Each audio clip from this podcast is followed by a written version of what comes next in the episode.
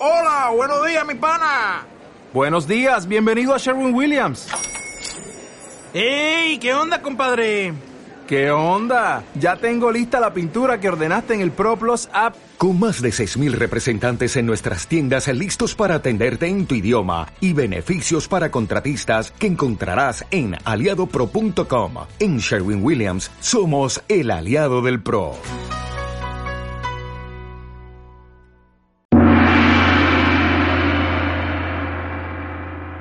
Los humanos somos omnívoros, esto es que comemos de todo. Somos vegetarianos porque comemos vegetales, somos carnívoros también porque comemos carne. La comemos incluso desde antes de evolucionar a nuestra especie actual, Homo sapiens. Es más, es muy probable que hayamos evolucionado hasta llegar a ser los humanos que somos gracias a comer carne cocinada. Si te dicen que el cuerpo humano no está preparado para consumir carne, es una patraña. Lo siento, pero es así. De hecho, y repito, comenzamos a comer carne aún antes de ser lo que somos y no hemos parado. Llevamos casi dos millones de años comiendo carne y no hemos dejado de evolucionar. Eso sí, como todo, comer carne en exceso no es bueno para la salud, y parece que tampoco lo es para el medio ambiente, aunque eso no está científicamente comprobado. En cualquier caso, desde hace décadas existen intentos de encontrar un sustituto de la carne, especialmente para veganos y vegetarianos. En los años 60 ya existían la soja texturizada y el tofu, pero eran alternativas, no sustitutos. Ambos aún tienen su nicho de mercado, pero es muy pequeño. A principios de este siglo, sin embargo, científicos neerlandeses, que creo que eran, descubrieron una manera de hacer un sustituto de carne que parece y algo sabe a carne. Desde entonces, varias empresas, una de ellas española, han conseguido el éxito vendiendo productos de este tipo. Carne que no es carne, sino un menjurje de proteínas vegetales. ¿Quieres conocerlas? Estás entrando en la zona que excita tus sentidos. La presentación. El aroma. Las texturas. El crujir de cada bocado. Y desde luego, el mejor sabor. Esto es... Por amor a la gastronomía. Con Jesús García Barcala.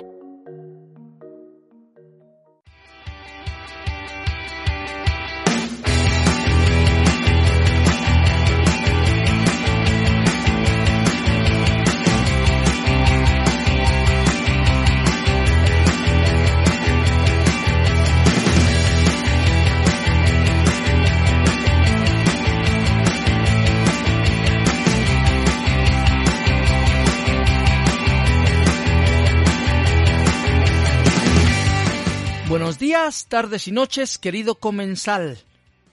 Hoy tenemos un programa científico y muy apto para veganos, vegetarianos y, por qué no, también para carnívoros. Se trata de la carne. Hoy hablamos de los sucedáneos de carne que han entrado en el mercado, parece que con mucha fuerza. Yo ya he probado algunos y si te quedas unos minutos escucharás mi opinión y todo lo que necesitas saber sobre la carne que no es carne. Soy Jesús García Barcala y esto es Por Amor a la Gastronomía.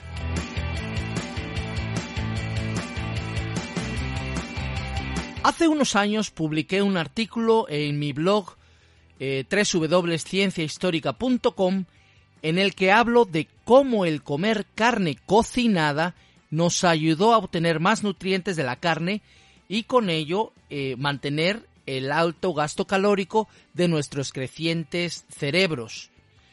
Esto es sin tener los nutrientes que nos da la carne cocinada y no la carne cruda, nuestros grandes cerebros o los cerebros que estaban creciendo eh, no hubiéramos podido mantenerlos y probablemente no hubiéramos llegado a ser los humanos que somos ahora. El artículo se llama De cómo las barbacoas nos hicieron más inteligentes y dejo el enlace tanto en la descripción de este programa como en su versión escrita en el blog de Por Amor a la Gastronomía. Este concepto aún es una teoría, pero es la más aceptada entre antropólogos y biólogos evolucionistas. No podemos probarlo al 100% porque no tenemos las pruebas fehacientes, pero hay mucha, mucha evidencia circunstancial. Es más que probable que las cosas hayan sucedido así. Si te interesa, puedes leerlo. Pero este programa no va de eso, sino de la carne que no es carne. La mayoría de los seres humanos somos carnívoros. Los que no, lo son por decisiones personales motivadas por su propia moral, por su ideología política, por su religión e incluso por su salud. Hay gente que simplemente no puede comer carne. Son muy pocos, pero existen. De acuerdo con la página web Deals on Health, que defiende el vegetarianismo, el 8% de la población mundial es vegetariana o vegana, esto es unos 600 millones de seres humanos, de los cuales la mitad vive en la India. Pero es innegable que tanto el vegetarianismo como el veganismo se han puesto de moda. ¿Cuánto durará esta tendencia? Difícil de decir, pero es una realidad en este primer cuarto del siglo XXI. Es por eso que varias empresas se han lanzado a la carrera para encontrar el mejor sustituto para la carne. Algo que sepa carne, que parezca carne, para aquellos que la han abjurado eh, por la razón que sea, pero que aún la echan de menos. Más aún, en realidad el objetivo de estas empresas no es tanto convencer a veganos y vegetarianos, sino a los carnívoros, para que dejen de comer carne natural y se pasen a la fabricada en laboratorios. ¿Y algo de éxito han tenido? Conozcamos a tres de estas empresas. La primera es Beyond Meat, más allá de la carne en inglés. Beyond Meat es una startup californiana fundada en 2009 por Ethan Brown, un empresario que anteriormente se dedicaba a promocionar energías renovables.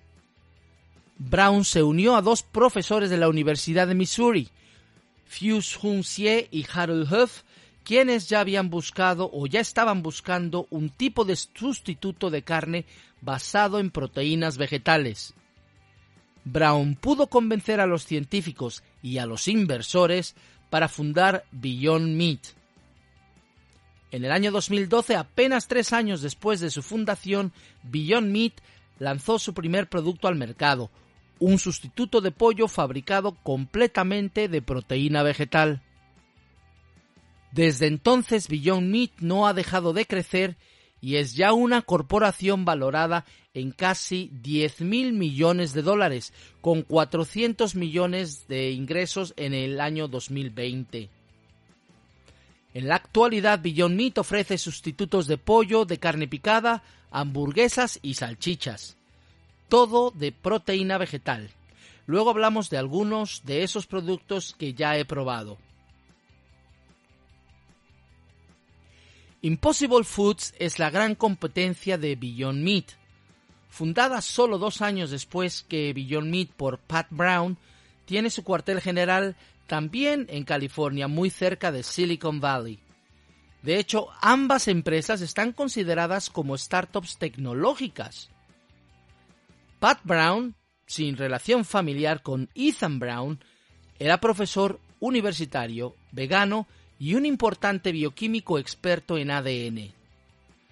Durante un año sabático, decidió que la mejor manera de ayudar al medio ambiente, por el cual él se preocupa mucho, era ofrecer un sustituto a la carne animal.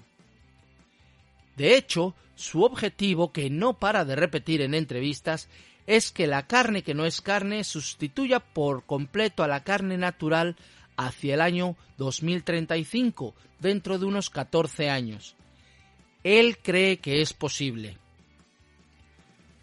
Los productos de Impossible Foods entraron en el mercado un par de años después que los de Beyond Meat, pero ya se encuentran en miles de supermercados en casi todo Estados Unidos. Además, Varias cadenas de restaurantes como Little Caesars Pizza y Burger King están probando sus sustitutos de carne en algunos de sus platos.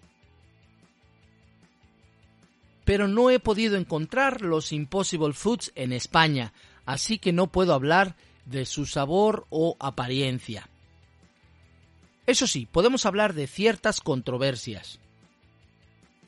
Ambas empresas fabrican sus sustitutos de carne con proteínas vegetales, pero Impossible Foods tiene un ingrediente estrella. El hemo es una molécula muy común a cualquier cuadrúpedo. Es el origen del color rojo de nuestra sangre. De ahí los nombres hemoglobina y hemofilia, por ejemplo. Pues bien, los científicos de Impossible Foods descubrieron que podían aislar dicha sustancia y modificarla genéticamente. Así pueden adaptarla y usarla para dar el aspecto jugoso y sangrante de la carne real a la carne que no es carne. Beyond Meat, para buscar el mismo efecto, usa jugo de remolacha o betabel. Todo es legal y sano, pero no le parece eso a Beyond Meats. Según Ethan Brown, el de California, el de Beyond Meats, utilizar hemo genéticamente modificado va en contra de la salud, va en contra del mismo concepto de comer más sano. El otro Brown, el científico del ADN, se defiende mostrando los cientos de estudios que confirman que los alimentos genéticamente modificados son perfectamente sanos y que por eso la FDA la Food and Drug Administration, la agencia que se encarga de supervisar y autorizar cualquier producto alimenticio, no ha tenido ningún problema en eh, certificar los sucedáneos de carne de Impossible Foods. Pero hay otro problema de la que ninguna de las carnes que no son carnes se salvan. Son veganas, por supuesto, todo muy orgánico. Eh, sí, pero sanas, lo que decimos sanas, muy poco. Las hamburguesas de estas dos empresas, y añado, igual que Eura, la empresa española, tienen un valor calórico casi tan alto como el de una hamburguesa de carne real. De grasa ahí se van, aunque es verdad que las sucedáneas no tienen colesterol. Desgraciadamente para un hipertenso como un servidor y, en realidad para cualquier persona, las tres carnes que no son carnes de las que hablo hoy tienen altísimos niveles de sodio, hasta cinco veces más que una hamburguesa de carne natural. Y eso es un problema.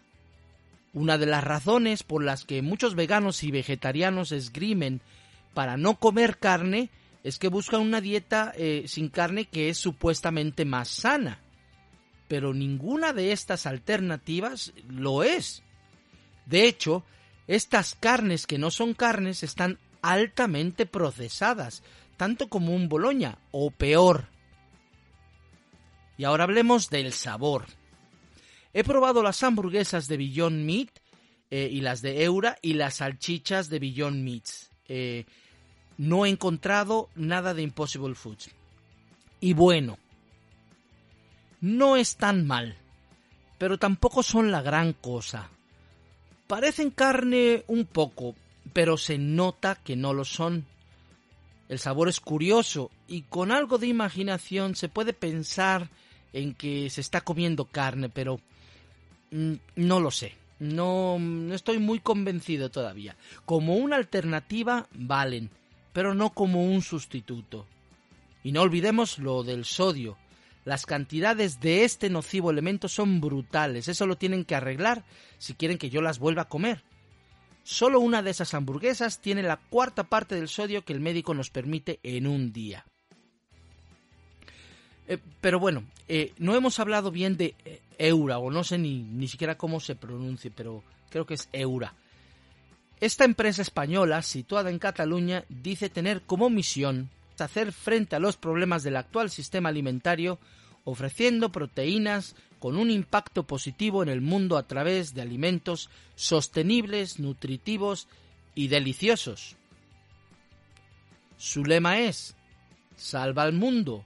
Come Eura. Eura se diferencia de las estadounidenses en que sus productos no son de alta tecnología ni genéticamente modificados ni nada por el estilo. Su página web, que pongo en la versión escrita de Por amor a la gastronomía, nos indica que sus productos de sustituto de carne y pollo están hechos con proteína de soja. La mayoría dicen procedente de los Balcanes, o sea que puede venir de Bulgaria, Serbia, Croacia, Macedonia, Kosovo, Albania o incluso del norte de Grecia. Pero esto no es nada nuevo. En mi temprana juventud ya había hamburguesas de soja. Pero hay que reconocer que estas están un poquito mejor y tienen más pinta de carne. Y aunque tienen un poco menos de sal que Beyond Meat e Impossible Foods, su contenido aún me parece muy alto. Los productos de Eura ya se venden en varios supermercados españoles y en algunos otros países. También algunos restaurantes los están utilizando. Por otra parte, no todo es malo en la carne que no es carne. Las tres empresas de las que hemos hablado, y que, que seguro hay más, presumen de que sus productos son muy respetuosos con el medio ambiente. Al ser alternativas a la carne, no hace falta alimentar a enormes animales que requieren mucha agua y muchos pastos y que sueltan muchos gases. Por ejemplo, cito de la web de Eura. Para producir un kilo de carne de ternera es necesario 20 kilos de cereales y legumbres. Para producir un kilo de sustituto de Eura solo se necesita medio kilo de soja. Todo esto puede ser cierto, aunque sinceramente creo que está algo exagerado. Pero sean los números que sean, creo que no hay duda de que en ese aspecto los sucedáneos de carne son mejores para el medio ambiente que la carne natural. Por otra parte, también creo que esto es solo el inicio y que en los próximos años veremos más y mejores productos de estas y otras empresas. Eso sí, lo de reemplazar la carne al 100% para el año 2035, como dice Pat Brown, lo veo muy complicado. Repito, creo que la carne que no es carne será una opción más para aquellos que no quieran comer carne natural y hasta ahí. Pero para los que queremos seguir comiendo un producto natural, o sea, la carne de las vacas o cerdos, corderos, pollos y conejos, eh, podremos y seguiremos haciéndolo al menos que una dictadura nos lo prohíba. Me gustan estos productos porque son innovadores, me gusta el espíritu emprendedor de sus fundadores y el hecho de que se preocupen tanto por el medio ambiente como lo hago yo. Pero a mí me gusta la carne y no pienso dejar de comerla. Cada quien debería ser libre de elegir. Es más, seguramente seguiré comiendo carne y probablemente de vez en cuando probaré algunas de estas carnes que no son carne. ¿Y tú, estimado comensal, qué piensas? ¿Has probado yo algún sucedáneo de carne? ¿Te gustó? Cuéntamelo en los comentarios. Y ya sabes, si te ha gustado este episodio, no dejes de compartirlo con tus amigos en las redes sociales. Un me gusta nos vendría muy bien y te lo agradeceré mucho. También puedes suscribirte al podcast en iBox y al blog en www.poramoralagastronomía.com. Muchas gracias por escuchar. Nos vemos la próxima semana con más y mejor. Soy Jesús García Barcala y esto es por amor a la gastronomía. Con el gusto de escuchar a Jesús García Barcala, nos despedimos. Esperamos hayas disfrutado. Por amor a la gastronomía, volverá con más historias. Más ingredientes. Y más sabores. Recuerda suscribirte y compartir con tus amigos en las redes sociales. Hasta pronto. O'Reilly Auto Parts puede ayudarte a encontrar un taller mecánico cerca de ti. Para más información, llama a tu tienda O'Reilly Auto Parts o visita oreillyauto.com.